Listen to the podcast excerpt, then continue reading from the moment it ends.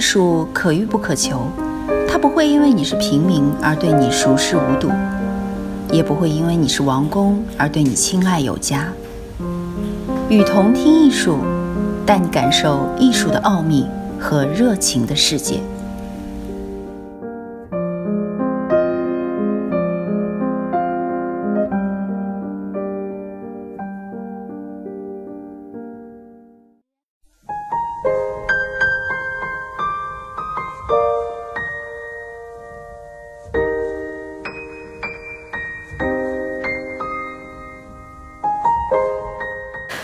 中国藏家开始关注西方艺术精品。本文来自于艺术中国。佳士得伦敦二十世纪艺术周将于二月二十八日至三月十日在伦敦举行，其中定于三月七日举行的佳士得及战后当代艺术晚间拍卖将呈现多位战后美国绘画巨匠的杰出作品。一个非常有意思的现象是。其中精选拍品将于二月八日在上海进行预展，并于二月十一日、十三日移师北京。在此次的展品中，最引人注目的是马克罗斯科的破格之作一号，这是其奠定下个人艺术风格早期的作品之一，曾于一九五零年纽约佩蒂帕森斯画廊为他举办的。历史性的个展中首次展出。一个有意思的现象是，佳士得将于三月十一日纽约拍卖季拍卖季期间推出藤田美术馆馆藏中国艺术专场拍卖，所有拍品都来自于位于大阪的藤田美术馆馆藏，其中包括多件估价待询的精品。但其中的精品并没并没有来到上海及北京预展。期待亚洲巡展的城市分别为台北、香港、东京和大阪。佳士得亚洲区的总裁魏魏在接受媒体采访时表示，目前亚洲的拍品仍以中国本土艺术字画、古董为大宗。不过再过十年，财富累积到第二代，许多留学回来可能将会将。投资标转向西洋艺术，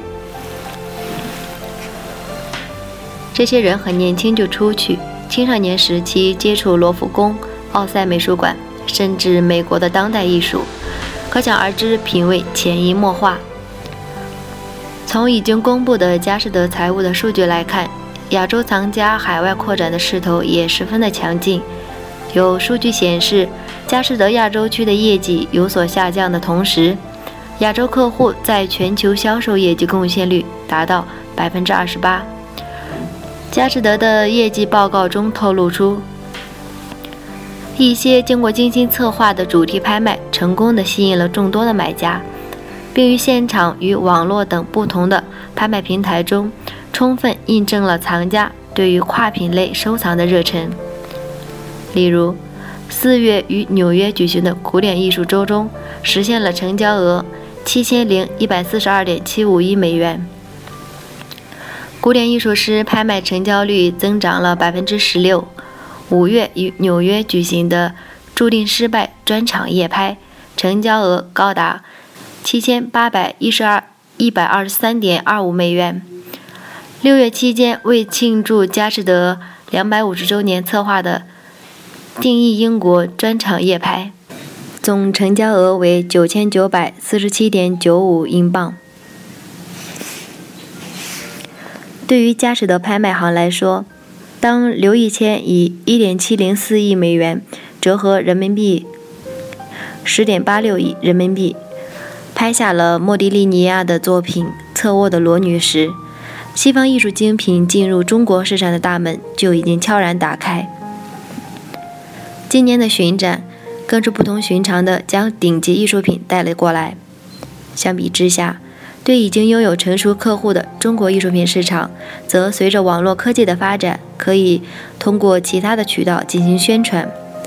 拍卖行的任何一次巡展，都是为了寻找到最终的客户，同时也付出了巨大的成本。此次，西方带有的艺术精品，而不是中国艺术精品，来到北京和上海。从一个侧面展现出了目前佳士得的策划策略的一个细微的变化。这并不代表着其不看好中国市场，相反，佳士得希望能够从中国市场中寻找到更大的空间，为其今后的全球布局调整做好了铺垫。对于中国藏家来说，究竟应该是追捧中国艺术品，还是西方的？实际上，并没有一个明确的答案。中国艺术品不是避风港，不是所有的收藏品都只升不跌。西方艺术品也不是洪水猛兽，日本藏家当年的覆辙未必会再次的发生。对于藏家来说，最重要的还是要树立自己的收藏体系，而不是人云亦云、一味的跟风。只有自己真正喜欢的艺术品，才能够经受住价格波动的考验。感谢您的收听。我是雨桐听艺术的主播刘芳，把你愿意分享的文章发给我们，我们会分享给更多的人。也可以在我们节目的下方，或者是在我们官方的微博给我们留言。